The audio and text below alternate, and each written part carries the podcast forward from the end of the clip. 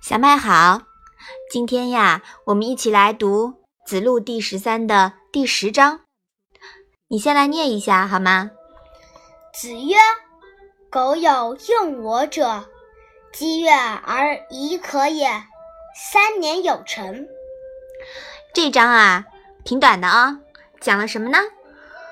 孔子说：“如果有人用我治理国家。”一年便可以搞出个样子，三年就一定会有成效。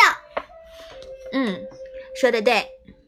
我们知道呀，其实当时孔门有很多孔子的学生，对吧？嗯。所以说，以孔子当时的实力呀，完全可以实现三年有成的目标。因为当时呀，孔子和他的学生们。有先进理论指导，弟子们呢又人才济济，能文能武能外交。别说管理一个城市，就是治理一个中型国家呀，都绰绰有余。